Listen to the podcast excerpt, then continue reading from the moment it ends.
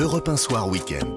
Pierre de Villeneuve. Et mon invité politique ce soir est député des Hauts-de-Seine et porte-parole de Renaissance. Bonsoir Prisca Thévenot. Bonsoir Pierre de Villeneuve. Vous avez envoyé une boîte de chocolat au sénateur LR Non, blague à part.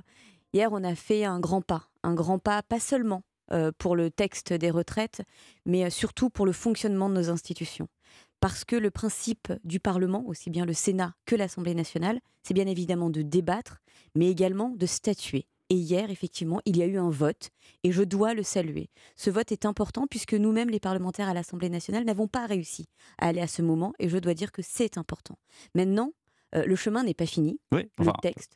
j'ai pas entendu un seul remerciement pour les sénateurs LR qui ont enlevé 200 sous-amendements et vous savez aussi bien que moi que ça a pu accélérer le vote du texte. Oui, mais sinon, ils auraient continué aujourd'hui.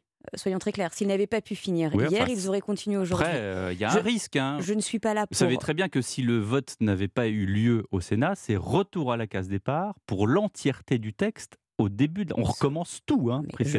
J'entends très bien, et c'est pas mon objet. euh, mais maintenant, soyons très clairs, il ne s'agit pas vous de pas remercier. Il s'agit pas, bah, tout simplement pour la simple et bonne raison qu'il ne s'agit pas de remercier euh, des collègues sénateurs d'avoir respecté leurs propres engagements.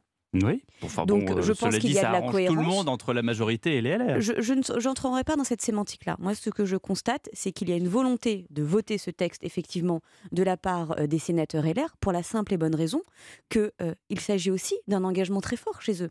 Pas depuis deux mois, trois mois, mais depuis plusieurs années. Mhm. Ils veulent cette réforme des retraites. Et donc, c'est tout à fait euh, légitime, cohérent, et bien qu'ils euh, aient voulu aller au vote. Mais qu'est-ce qu'il y a de cohérent? C'est cohérent au Sénat pour vous parce que ça arrange bien la majorité. Ça n'était pas du tout cohérent à l'Assemblée nationale avec les dissensions au sein des LR. C'est pour ça que j'ai dit mes collègues LR au Sénat. Bon. Pas de remerciements, euh, Prisca Thévenot. Mercredi, une commission euh, mixte paritaire. Jeudi, un retour à l'Assemblée. Vous avez prévu les casques lourds et les gilets pare-balles?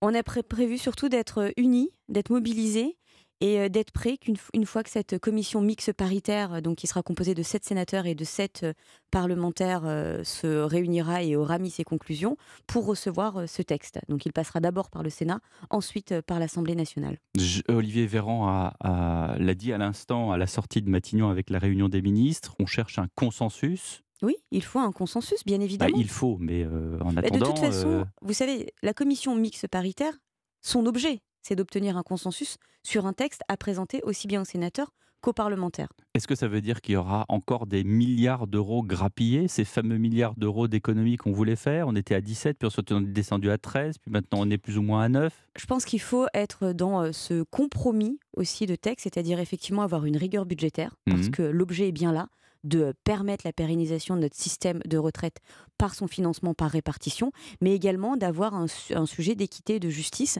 notamment sur le sujet des mères de famille, mais également des pensions de reversion pour les, euh, les orphelins, les sapeurs-pompiers volontaires, les TUC. Tout cela, ce sont des avancées qui ont permis euh, d'être mises en place par le débat au Sénat, je l'ai dit euh, très clairement, et j'espère que ces avancées seront conservées. Nous avons entendu tout à l'heure dans le journal de 18h Laurent Berger, le patron de la CFDT, il dit le match n'est pas plié. Ça, ça veut dire que la mobilisation continue, même si le chiffre est moindre en ce samedi par rapport euh, à mardi dernier. Il y a une nouvelle journée de mobilisation mercredi. Il lance un appel aux députés. Euh, alors, l'appel, vous avez bien compris de quoi il s'agissait, et il parle de vice démocratique, de vice démocratique en cas d'utilisation du 49.3. Qu'est-ce que vous lui répondez? Alors, euh, première chose, il n'y a pas de vice démocratique quand aussi bien le les sénateurs que les, par- les parlementaires à l'Assemblée nationale débattent et veulent aller au vote. Ce n'est pas un vice démocratique, c'est le fonctionnement de nos institutions. Maintenant, je vais peut-être être d'accord sur un point. La fin. Euh, en tant que parlementaire, Mhm. je ne veux pas aller au 49.3.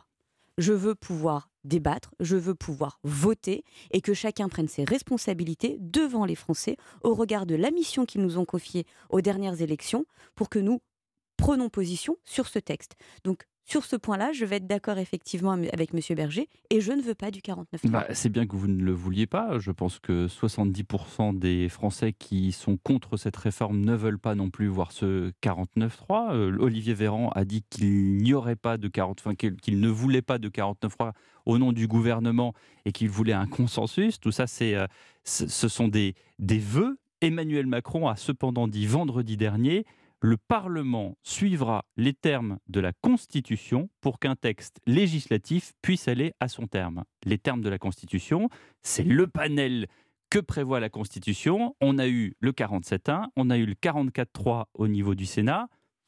Rien ne nous dit qu'il n'y aura peut-être pas un 49.3 à l'Assemblée nationale. Et dans le panel que vous citez, il manque un dernier élément qui est le vote des parlementaires. Donc oui, bien évidemment, euh, nos, institutions sont faites pour justement qu'il n'y ait pas de blocage, mais pas pour nous, pour le pays. Mmh. Maintenant, je le redis, ce euh, n'est c'est mmh. pas la première fois que je le dis, euh, quand on est parlementaire, notre rêve ultime, notre aboutissement, c'est pas un 49-3. On veut pouvoir exprimer notre vote. Le rêve du parlementaire, renaissance que vous êtes, mais le rêve, est-ce que la NUPES, est-ce que la France insoumise, est-ce que le Rassemblement national dont on parle peu, euh, est-ce qu'ils ont le même rêve que vous dans la série I Have a Dream? Ah, bah, vous avez tout à fait raison de le, souligner. Moi, je le dis et redis ici. On a d'un côté la LFI qui euh, se comporte comme des frondeurs de la République. En fait, ils ont demandé euh, aux Français de leur faire confiance et de leur donner mission pour aller les représenter à l'Assemblée nationale. Et dès qu'ils ont commencé à siéger, mais dès le premier jour où ils ont commencé à siéger à l'Assemblée nationale, ils ont tout fait pour détricoter les fonctions du parlementaire en refusant de travailler comme parlementaire. Ils ont toujours, toujours refusé. En phase 2, effectivement, on a euh, le Rassemblement national qui, euh, eux, effectivement, portent beau et qui sont mmh. en embuscade et qui n'ont aucun intérêt, aucun intérêt à parler, à s'exprimer. Ils laissent faire. Donc, c'est vrai que c'est assez étonnant, pour ne pas dire autre chose, comme configuration pour faire un débat, mais nous continuons à vouloir débattre, nous continuons à vouloir avancer, et euh, j'espère qu'enfin, certains députés, parce qu'il n'y a pas que la LFI et le Rassemblement national au sein de l'hémicycle, eh bien, se saisiront de la mission qui nous ont été confiées par les Français pour pouvoir débattre et aller au vote. C'est pour ça que je vous demandais si vous aviez votre casque lourd et votre gilet pare-balles, parce que qu'est-ce qui vous dit que l'ambiance à l'Assemblée ne sera pas exactement la même qu'auparavant, avant que ce texte n'aille au Sénat? Depuis euh, le début de cette mandature, c'est-à-dire c'est pas une semaine, deux semaines, depuis le mois de juillet, mmh. euh, l'ambiance est compliquée au sein mmh. de l'Assemblée nationale. Elle est compliquée dans l'hémicycle, un peu moins en commission, où très honnêtement le travail avance, les débats se font, mais elle est compliquée dans l'hémicycle parce que c'est vrai, euh, certains députés, j'insiste sur certains députés, ne considèrent pas que l'hémicycle c'est un lieu pour débattre, mais c'est surtout un lieu pour essayer de faire les plus belles capsules pour les réseaux sociaux et c'est comme presque un groupe de parole. Donc je dois le dire, nous allons pas nous résigner à cette démarche. L'Assemblée nationale doit être respectée dans sa fonction première, débattre pour et uniquement pour les Français. Il y en a un qui se serait bien passé, en tout cas des images sur les réseaux sociaux, c'est Éric Dupont-Moretti. Je, l'ai dit et je le redis ici, euh, le geste est indigne. Euh, il s'est excusé, il a présenté ses excuses, mais ce geste violent n'a pas sa place dans l'hémicycle. On parle du euh, délitement des partis, du fait que, alors pas forcément le vôtre, mais d'une manière générale, on s'entend moins bien, il y a moins de cohésion que, par le passé. On parle du burn-out de certaines euh, personnalités politiques. J'ai parlé d'Éric Dupont-Moretti et de ce, geste qu'on a tous vu, d'Olivier Dussopt et euh, ses colères à l'Assemblée, d'Aurore Berger qui hurle sur euh, Daniel Obono, de Marlène Schiappa qui quitte, ou qui en tout cas qui explose, qui menace de quitter le plateau de C'est ce soir face à Andrea Bescon.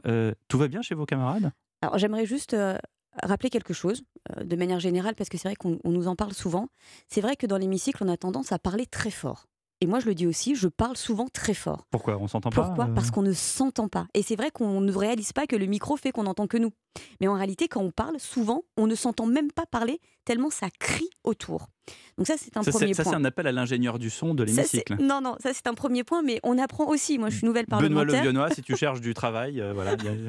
mais, mais on, mais on Reste apprend, avec nous. on apprend aussi. Donc ça, c'est vrai que c'est un premier point. Maintenant, l'autre point, je ne veux pas entendre parler de burn-out que ce soit des parlementaires ou du gouvernement, et d'ailleurs il n'y a pas lieu. Pour la simple et bonne raison que nous avons demandé à avoir cette mission. On a fait campagne pour devenir parlementaire. Euh, les, euh, les, membres du gouvernement aussi sont sur cette responsabilité-là. Donc si nous ne sommes plus capables de l'assumer, nous sommes aussi assez grands pour dire euh, nous arrêtons. Donc nous sommes en mission, mmh.